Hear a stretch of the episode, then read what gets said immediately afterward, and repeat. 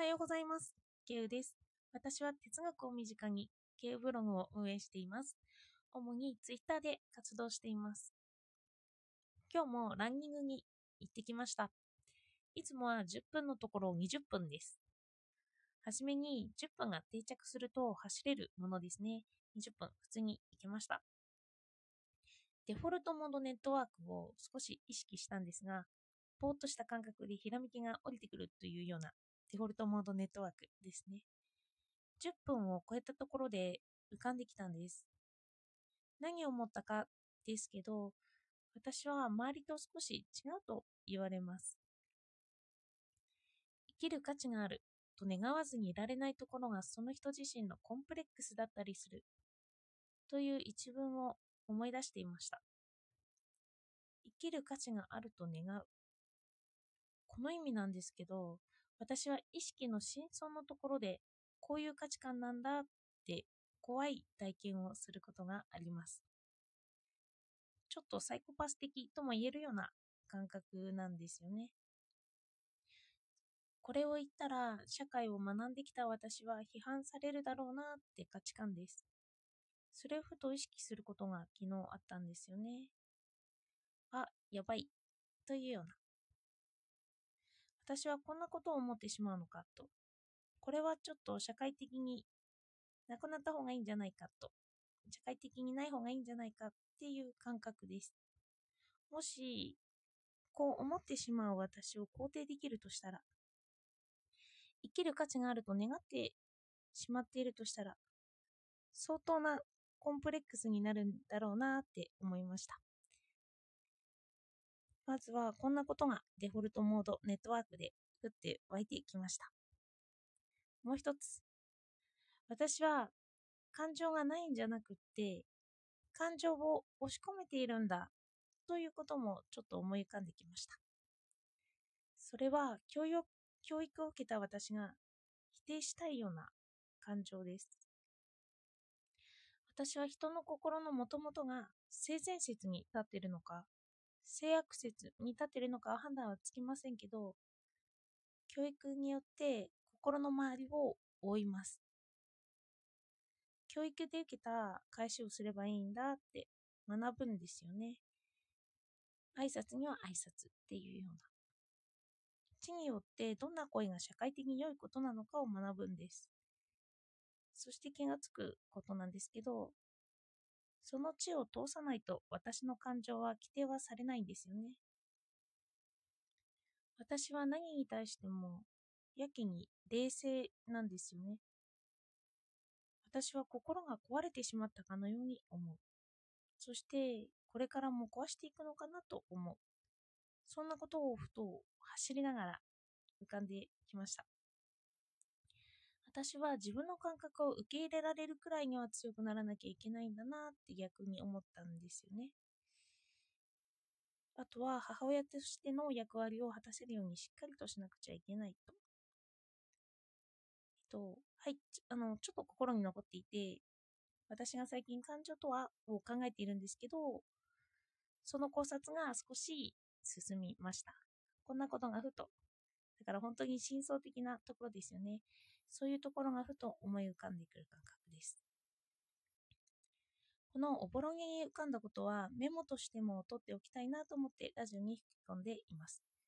そして本題なんですが、本題ですかね。ランニングを続けて思ったこと。ランニングを習慣にする前と後とで、私の視点がかなり変わった点があります。それは他の運動をしている人々を見てより身近に感じられるという点。今まで私は運動なんてできない。ランニングできる人ってすごすぎといった目で壁を作ってそういう人たちを見てきました。ニーチェの言うルサンチマンがあったのだと思います。ルサンチマンっていうのはニーチェの言う概念なんですけど、ニーチェによれば人間の弱者は束になって実際の力ではわからない強者を思いやりがないとか欲が深いと決めつけて精神的に優位に立とうとするんですよね。弱者が善で強者が悪という奴隷道徳なんですよ。ニーチェの言うこの奴隷道徳では大多数である弱者が少数の強者に抵抗するための生存本能だっていう主張です。私は運動する人に対してそんな壁を無意識に作っていたんじゃないかなって思いました。ランニングをできるのは特殊な人だって。すごすぎだけどそんなことできないよって。でも一度その壁を取っ払ってみました。取り払ってみました。まずは10分のランニングを習慣づけにしていたんですけど、体はな疲れたんですけど、の快適な気分になりました。そして今日は倍の20分ですよね。今日も体が疲れたんですけど、より快適な気分と10分を超えたところから思考が流れ込んでいる感覚が心地いいなというのを感じることができました。ちょっとずつ壁が崩れてきたのを感じています。私はこのラジオ放送がきっかけでラジオをやる人が増えたように、ランニングの心地よさということで、この壁を一度取り払う人が出てくれるのを期待しています。本当に5分続けてみると、あ、意外とできるんだというような発見もあるかもしれませんよね。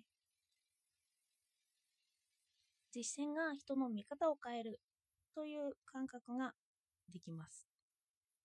心臓のことから自分に向き合います。体を使うことは生きているという感じがすごいですよね。自分の心を感じることができます。